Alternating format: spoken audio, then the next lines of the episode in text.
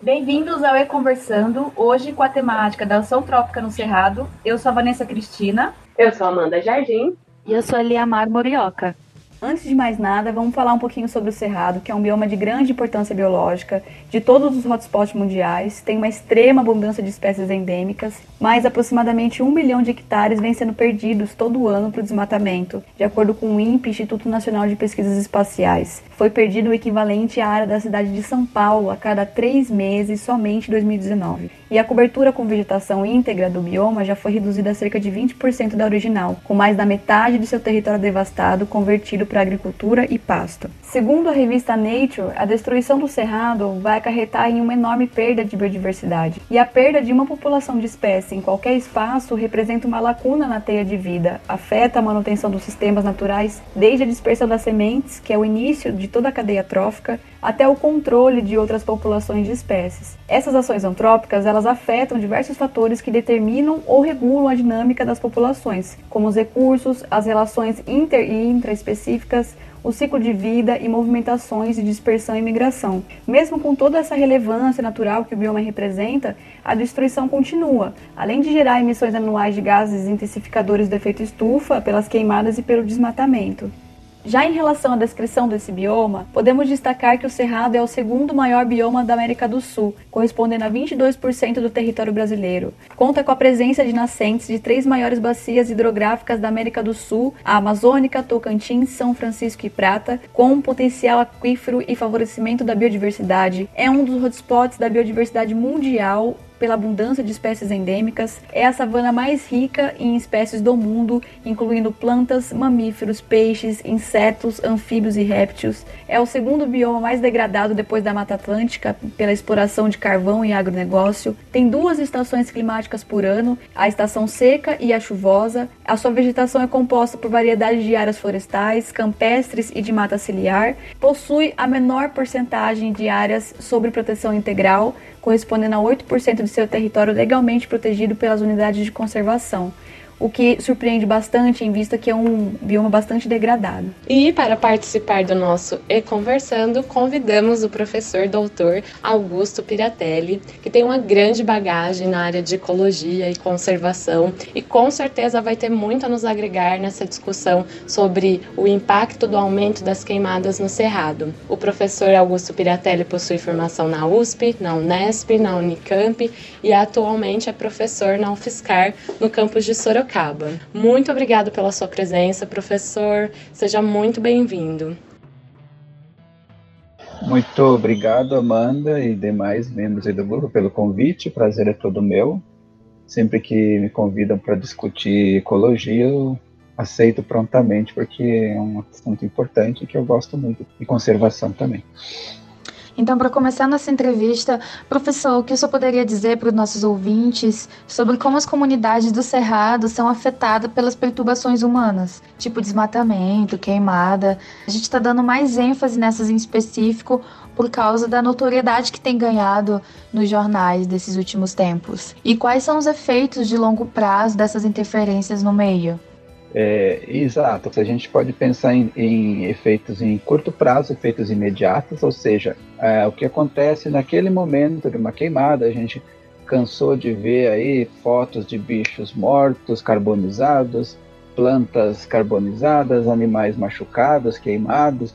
Esses seriam os efeitos a curto prazo, a mortalidade muito além do esperado de diversas espécies Algumas podem ser mais afetadas do que a outra, aquelas que têm mais dificuldade de locomoção, por exemplo, ou no caso da, dos, das plantas, que são mais rapidamente eliminados. Outros têm condições de fugir, mas há assim um impacto imediato muito grande. A gente está pensando em queimadas, mas pense também em fragmentação florestal, né, derrubada de florestas, e na verdade uma coisa amarra a outra, né? Porque a gente sabe que grande parte da responsabilidade dessas queimadas hoje no Pantanal é do desmatamento na Amazônia. Tem estudos mostrando que é, conforme você desmata a Amazônia, você está diminuindo a umidade que está vindo de lá, que bate ali na Cordilheira dos Andes, vem para o Pantanal, vem aqui para o Sudeste. Então, isso, isso é uma das causas, seria uma das causas das queimadas do Cerrado e do Pantanal. é, e que causaria essas consequências de curto prazo, como alta mortalidade de diversos organismos, podendo levar inclusive à extinção local de populações de várias espécies. No longo prazo, os efeitos seriam os mais diversos também. A gente pode ter uma redução ou mesmo eliminação de espécies, porque você pode ter falha no sucesso reprodutivo, então, organismos que estavam, por exemplo, em atividade reprodutiva, essa estação reprodutiva será perdida. Então, você vai ter no futuro uma falha aí na reprodução e esses organismos que morreram podem não ser repostos, pode não haver migrações, né? pode não haver dispersão. Você está comprometendo dispersão de sementes, dispersão de animais, quebra de processos ecológicos. Então, no longo prazo, você pode ter também consequências nefastas que vão perdurar aí durante décadas se é que um dia vão se recuperar.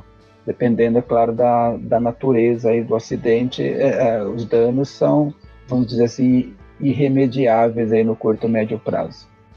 E quando a gente fala sobre relações ecológicas, a gente geralmente nos exclui né, dessa análise. A gente pensa natureza e humanidade, a gente separa completamente, mas quando a gente passa a nos considerar nessa observação, é, quais são os efeitos diretos e indiretos que nos impactam, independente de que lugar a gente mora no Brasil. Porque a gente está falando especificamente do Cerrado, mas a gente sabe que o Cerrado não é um, uma região isolada, que, que não interage, não afeta outras regiões, assim. É mais ou menos a intenção da pergunta.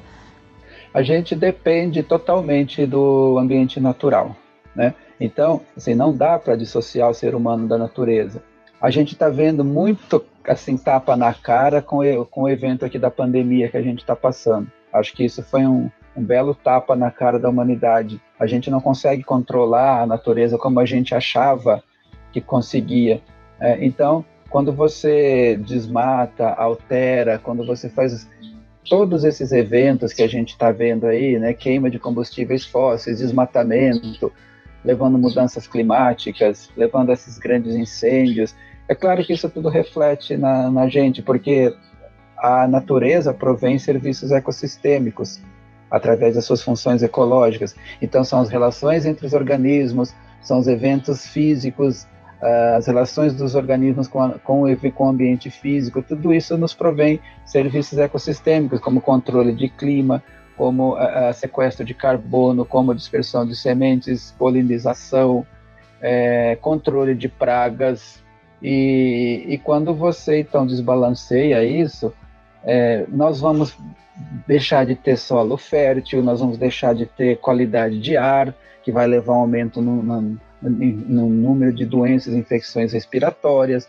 Nós podemos ter saltos de organismos que estavam na, no ambiente natural para a espécie humana, causando doenças novas que a gente não conhecia não sabe com, como lidar.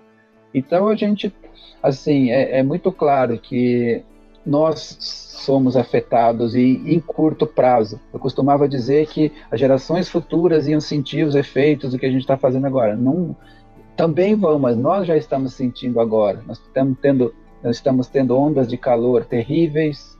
Nós estamos batendo recorde de queimadas no Pantanal. Nunca o Pantanal teve um índice de, de focos de incêndio como teve agora. Basta entrar lá no site do INPE para verificar isso. Nós estamos, temos visto animais de criação mortos, nós temos visto plantações queimadas, residências afetadas, pessoas afetadas, pessoas morrendo queimadas.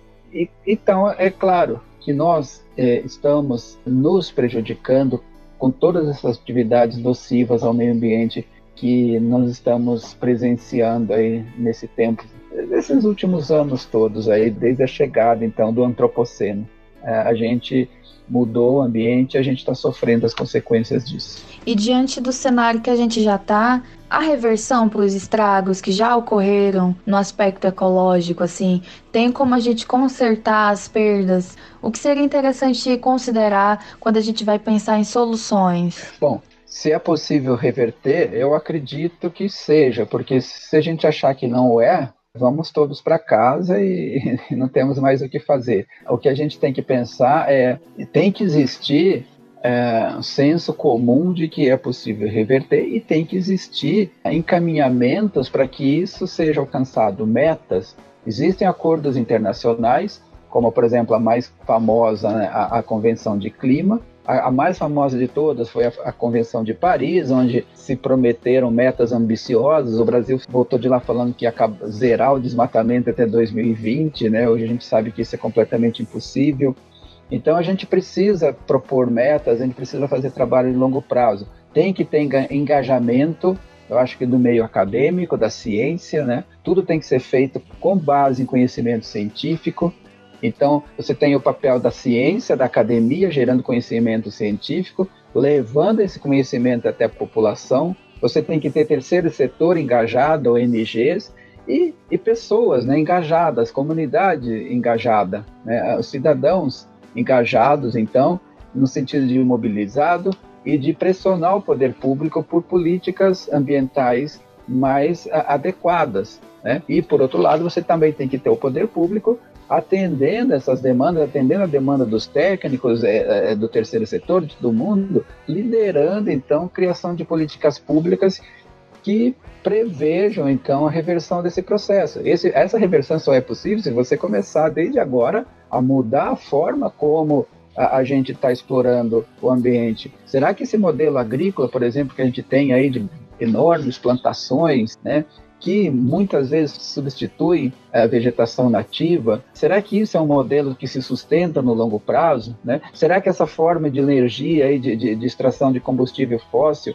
será que isso é um, é um modelo adequado? Então, a gente tem que, como é que a gente consegue fazer essa reversão? Primeiro, a gente precisa começar a pensar em formas alternativas, a parar de pensar no curto prazo e começar um planejamento de longo prazo, que envolve é, proteção de nascentes, para a gente não acabar com os recursos hídricos e ficar sem água, que envolve proteção do clima, que envolve proteção de biodiversidade, manutenção de processos ecológicos, e tudo isso, então, convergindo para uma economia mais sustentável, onde os lucros obtidos consigam atingir um maior número de habitantes, um maior número da, da população mundial. Né? Não é possível que nós temos um modelo agrícola que seja eficiente, sendo que uma, nós temos uma parcela da população mundial morrendo de fome. Não é possível que o modelo econômico global seja bom se você tem aí tanta gente morrendo de fome. Então, isso passa em rever esse modelo e, e rever diversos aspectos para a gente conseguir então se planejar para que no futuro a gente cons consiga diminuir o, o ângulo dessa curva tão acentuada de degradação ambiental, para que a gente no futuro então possa ter esse processo melhorado e, e é um processo lento, né? Mas que envolve principalmente assim, é, engajamento e e como o professor disse, públicas. é muito importante esta produção do conhecimento e colocá-la em prática. E o professor desenvolveu um, método, né, que utiliza as aves como bioindicadores para monitorar as queimadas. O professor poderia explicar um pouquinho para os nossos ouvintes como que funciona este método? Sim, poderia. É, existem dispositivos legais que permitem a queima, por exemplo, no Pantanal, no Cerrado, a queima é prescrita sob determinadas condições, você encontra na lei rigorosamente como, quando, sob que determinadas situações o produtor consegue essa permissão para fazer a queima, e é importante que você monitore os efeitos dessa queima. Geralmente essa queima tem uma escala pequena. Então, assim, eu acho que a gente não pode também demonizar o produtor rural. Eu acho que eu diria que a maioria dos produtores são pessoas que honestas que estão ganhando dinheiro com o suor, né, principalmente os pequenos, né, e muitas vezes tem essa demanda de, de criar área para plantar, por exemplo, e aí ele tem que obter uma autorização lá do órgão ambiental para fazer a queimada. E aí tem todas as regras, como eu falei, que ele tem que tomar cuidado para ele não infringir a lei. Baseado nisso, então, o trabalho foi idealizado com base numa ex-aluna nossa aqui do MBA de recuperação de áreas degradadas aqui do DCA aqui da UFSCar, né? E com a participação de um colega nosso da Embrapa Pantanal, a gente bolou uma forma de você monitorar os efeitos queima, dessa queima naquela escala. Então, com base nesse protocolo, a ideia é que você possa avaliar, né, mesmo uma queimada de grande escala. Se você tem dados pretéritos, e algumas regiões existem, você, foram queimadas áreas que eram unidades de conservação, áreas protegidas, então certamente tem dados de lá antes do fogo. Então você pode fazer amostrar aqui no curto prazo e, e continuar essa amostragem né, e através disso você consegue monitorar esses efeitos. Então a ideia do nosso trabalho foi monitorar a queima prescrita. e ver se o protocolo que está sendo desenvolvido realmente ele é adequado e a gente pode fazer isso usando organismos como as aves, que são bichos assim relativamente bem conhecidos, né? a ecologia deles é relativamente é, já bem estudada, a taxonomia mais ou menos bem resolvida, e é um grupo que tem muitos organismos que vão responder muito rápido a alterações ambientais e logo vão sinalizar. Então a gente juntou essas coisas todas e propôs lá um trabalhinho para usar essa série de informações para bolar esse protocolo para então monitorar a queima quando prescrita. Né? Mas que você pode imaginar os desdobramentos disso e avaliar efeitos aí, como vocês falaram, de curto, médio e longo prazo em relação a essas grandes queimadas que a gente, esses grandes incêndios que a gente tem assistido aí. Ah, e para concluir a entrevista, a gente queria saber se você tem algum recado para deixar para os nossos ouvintes. É, a mensagem, na verdade, seria longa. Eu vou tentar resumir. A... Vou ressaltar aquilo que já foi falado, né? A gente precisa ter conhecimento científico para a gente poder bolar estratégias conservacionistas adequadas que vão envolver o bem-estar da sociedade e do ambiente. Não adianta você querer proteger a natureza sem proteger as pessoas. Na verdade, uma coisa hoje depende da outra. As pessoas dependem da natureza. E como a população humana é muito grande, a natureza, infelizmente, em menos proporção, em menor proporção, mas depende da gente. Então, é, acima de tudo, a mensagem que eu gostaria de deixar é: a gente precisa respeitar a natureza, porque se a gente não respeita a natureza, a gente causa alterações nos processos ecológicos, nos ciclos biogeoquímicos, e a gente mesmo sofre os efeitos, como a gente está sofrendo. Estamos aqui, cada um na sua casa, fazendo essa reunião por conta de um problema que tem a ver com a questão ambiental, que é a pandemia. Muito obrigada por participar com a gente. Foi uma honra recebê-lo. Foi um prazer. Até tá? a próxima. Muito obrigado.